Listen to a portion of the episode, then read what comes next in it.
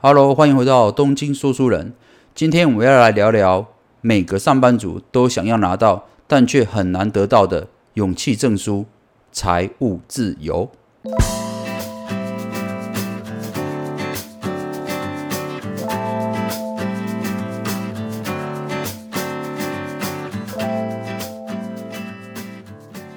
首先呢，我先来讲一个故事哦。呃，这个故事主人翁。哦，叫做布莱德哦。那布莱德在那个美国的财务自由的这个社群里面分享了他的一个小故事哦。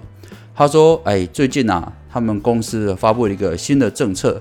这个政策呢，没有什么哦，就是说决定啊，今天上班开始的时间从原本的哦八点半改成八点准时打卡。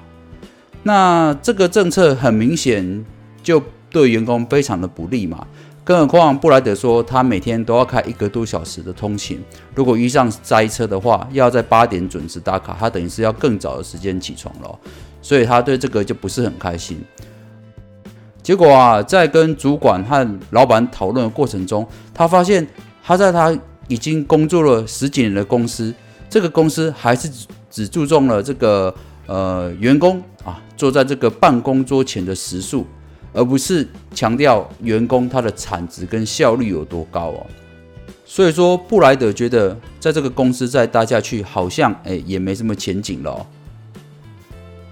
于是乎啊，他在呃一个星期之后哦，就毅然决然的递出了辞呈哦，老子啊不干了，你们找一些可以配合你们的人跟你们一起工作吧。布莱德说他敢这么做哈，有两个原因。第一个是，事实上他已经有一个在上班之余哦，已经经营一段小时间的一个小事业哦，那他自己对这个事业也非常的有热情哦。第二个是哦，虽然他还没有财务自由，但已经在逐步实现阶段性的目标了。就是因为他有这两个哦要素之后，让他决定哦，也有勇气哦，决定要辞职了。是的，没有错。虽然一讲到财务自由哦，这个大家都知道嘛，就是哦，你的被动收入哦可以大于你的主动收入，那你就可以辞职了嘛。但问题是，每个人都知道财务自由哦，这个数字哦，通常是天文数字哦，导致一般的上班族哦，像我们这样子根本就哦没有办法去细算，也不敢想象哦，这个数字到底有多么的庞大哦。但是我们今天要聊啊，财务自由哦。不是非黑即白哦，很多人会觉得说财务自由，要么就是你已经财务自由，要么你就不是财务自由，好像没有一个中间地带。那这样子其实听起来，哎，是蛮奇怪的哎。如果你要把财务自由定义为要么就有哦，要么就没有的话，事实上这样是很难聊下去的哦。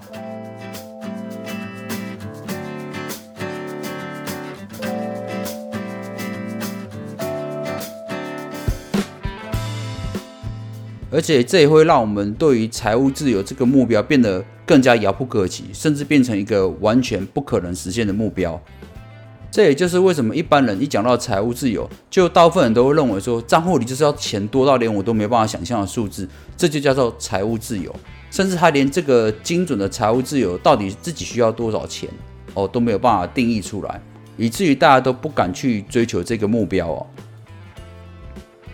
那么我们今天要聊的就是说，诶，既然财务自由哦，它可能是一个哦，我们人生中一个很棒的、很有梦想的目标，那它表示它是一个很远大的目标，是吧？那既然它是一个重要而且又是很远大的目标的话，为什么我们不能跟工作一样哦，把它拆分成很多步骤，一步一步去把它完成呢？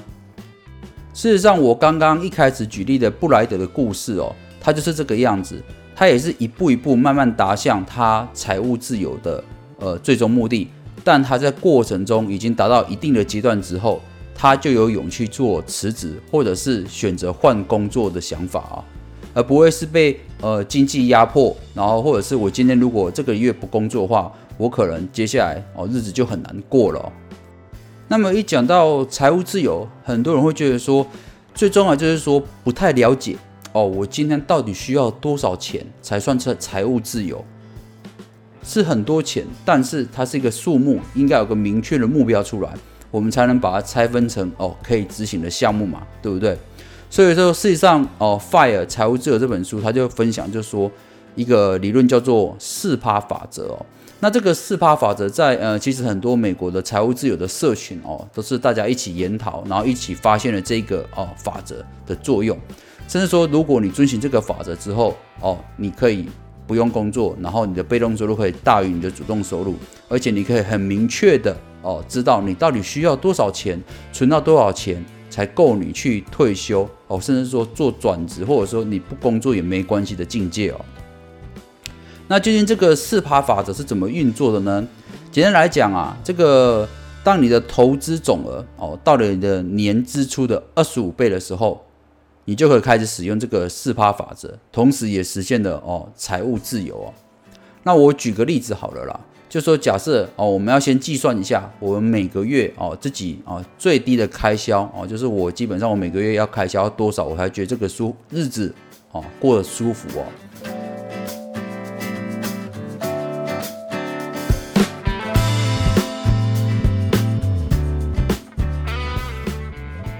先简单计算好了，例如像我的话，我可能觉得我每个月哦，大概有三万块的话，就是一个蛮舒服的生活了。那如果说我每个月哦花费大概是三万块上下的话，乘以十二个月哦，一年就是三十六万嘛。那刚才讲说你的投资总额啊，到了你的年支出的二十五倍的时候，就可以使用四趴法则嘛。所以我们把三乘以十二一年，再乘以二十五之后。你就会得到一个数字，那个数字就是九百万。也就是说，如果像我这样子每个月哦，最少要花三万块的人，当我存到九百万的时候，我就可以使用哦财务自由社群在一直在讨论的四趴法则。也就是说，我有九百万，使用四趴法则之后，我退休之后，我的领的是哦这九百万投资出出来的利润，而不会吃到我的本金，就能够避免这个哦坐吃山空的现象喽。所以啊，你看看，你看看，不算不打紧哦，一算便明了哦。有了这个，哎，我觉得有九百万这个数字就蛮明确的啊。所以接下来只是说，哎，至少我有个目标在了嘛。至少我觉得这个目标不是九亿啊，也不是九千万，是个九百万这个明确的数字，而且是我有可能达到目标。那么我们是不是就会觉得说，哎，财务自由这个目标就离我们好像不是那么遥不可及了，是吧？好的。那么我们有目标之后，接下来哦，还有七个阶段可以让你一步一步实现这个财务自由之路哦。我这边一一来做个简单的介绍哦。毕竟我们刚才讲过嘛，就是既然财务自由是一个这么远大目标，如果我们把它拆分成一步一步的步骤哦，至少让你知道说我现在处于哪个阶段，接下来我要往哪个步骤去走，就不会感觉很迷惘哦，或者是觉得这个目标很难达到，是吧？那么财务自由的七个阶段是怎么进行的呢？首先，第一个哦，第一个步骤叫做归零哦，先归零啊，不是归零高哦，哦，是先把你自己归零哦，数字的零哦，就指的意思是说，你哦，先把你的资产跟负债算了一下，你必须资产减掉负债之后至少大于零，也就是说你是不能有负债的。再来谈这个财务自由。如果你有负债，那请你先把你的负债尽快把它还清哦，因为你不还清的话，你就很难进入第二个步骤哦。好的，那如果说你第一个步骤哦，你已经归零了哈，归零膏也吃了哈，然后我们就可以安心的往第二步前进了。那第二步叫做准备充足的啊预备金哦。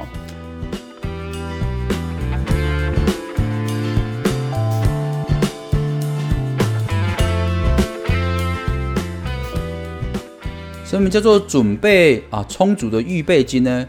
也就是说，呃，你必须准备三到六个月的紧急用金哦，啊，这个是现金哦。所以我再举我刚才那个例子啊，假设我每个月我需要哦开销是三万块，所以我如果预备金是六个月的话，就是三乘十六哦，所以我的账户里面必须有十八万的现金放在那边哦，随时做哦应急之用。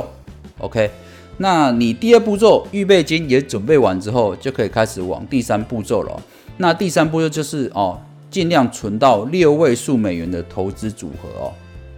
而且当你到这个第三步骤之后，你就可以真的开始进行投资了。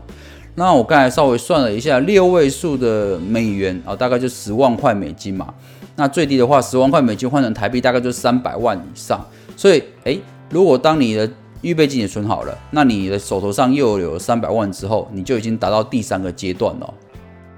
那接下来第四个阶段就是实现一半的财务自由啊。到这个阶段，等于是你已经哦，财务自由之路你已经走到一半了。那这在这个阶段，你应该会做到什么程度呢？也就是说，你的资产哦，就是你个人年消费的十二点五倍啊。用我刚才的例子来算的话，就是四百五十万左右哦。当我有，当我手上有四百五十万，然后我的每个月平均的消费是三万块的话，就已经达到我的财务自由的一半哦。事实上，这也是你在财务自由之路上的转折点哦。而且，当你有这个四百五十万哦，这个四百五十万是你个人年消费的十二点五倍的时候，你就有可能遇上投资好的时机。这个时候，你的收益就可以正式突破你的主动收入了。也就是说，就像一般人讲的，财务自由是被动收入大于主动收入。在这个第四阶段的时候，你就有可能开始遇到这个机会了，而且这个机会是有可能实现的。所以这也是为什么哦，第四阶段会成为实现一半的哦财务自由哦。那么接下来很快就到了第五阶段哦，第五阶段叫做快成功了啊。什么叫做财务自由的第五阶段叫快成功了呢？因为第五阶段的时候哦，你已经到了投资总额达到你的年支出的二十倍哦。那再举我刚才的例子，就是每个月如果我花三万块的话，所以我在这个阶段是年支出的二十倍，就是我有七百二十万哦。那当我有七百二十万的时候，他就可以建议说：哦，你可以每年提领五趴的投资收入来做你的哦生活支出。这个时候，其实你已经可以开始被动收入来养活你自己了。而且事实上，经过美国他们这个啊财务自由的社群，大家的统计发现，当你到这个第五阶段，也就是你年支出是你啊。年投资总额哦，是你年支出的二十倍的时候，有百分之八十人都可以维持一样的开销标准，而且不会坐吃山空哦。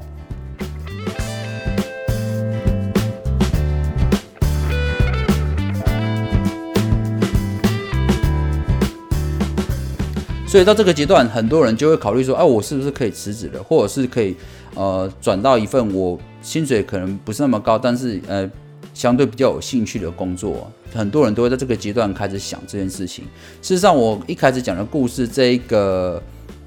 布莱德哦，他就是在这个第五阶段就决定要辞职了。那那当然，因为他自己也有本身哦有想做的一些额外的小事业。好的，那财务自由的七个阶段的第六阶段就是实现财务自由啊。这个时候你的。年投资总额可以到达你的支出的二十五倍，也就是我刚才讲的，就是月销三万块的话，那你大概要有九百万的准备金的投资额。那这个时候你就可以正式使用四趴的法则，开始进入投资，然后这四趴的利润就可以支付你每年哦所有的日常开销了。你注意一下哦，刚才我们讲到第五步快成功的时候，它是有七百二十万嘛，大概二十倍，所以它必须每年提零五趴。所以事实上，在第五阶段的时候是有点风险的，因为你你的要提零五趴比较多嘛。可是到第六阶段，真的实现财务自由的时候，就可以用四趴法则哦，每年就是提零哦投资获利的四趴来支付你的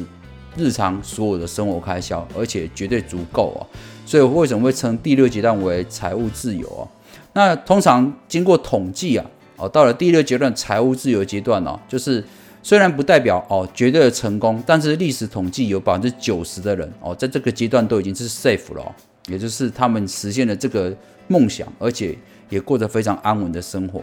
这个时候你工作赚的钱哦，就是多余的钱了，等于是说我这个财务自由的公司，我这个投资四帕利润哦，这四帕其实不算高哦，因为四帕是一个很合理的投资的获利嘛，那你这个四趴的获利就足够我。一整年的开销的话，那我今天要去打工，或者是继续维持我原本的工作，我这些钱都是多的。这些钱可以完全用在你自己私人的兴趣上，或者是你想买的东西上面去，那不是一件非常美好的事情吗？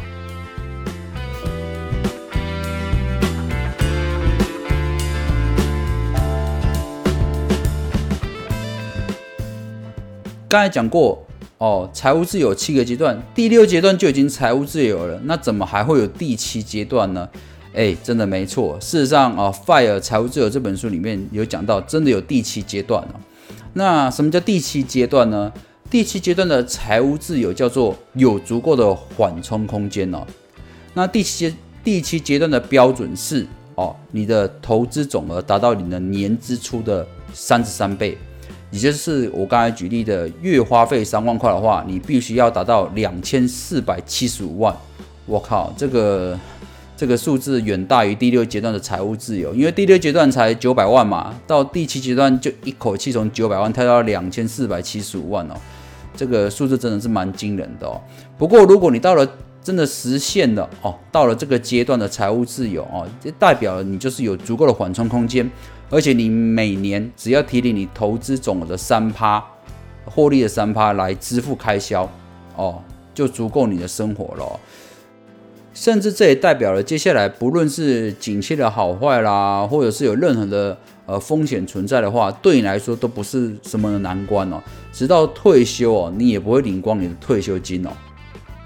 那么讲到这边，我就已经将哦财务自由的七个阶段完整介绍完了。事实上，我刚才一开始有讲过，就是呃勇敢的辞职哦，你需要有财务自由这个勇者证书哦。那么如果你拥有这个啊勇者证书之后，我相信你就有信心哦，放弃所谓的正常的工作，转而追求完全不同的人生啊。希望我们有一天都可以达成这个。重要而且远大的目标。好的，以上就是本期的东京说书人，谢谢你的收听，咱们下回见喽，拜拜。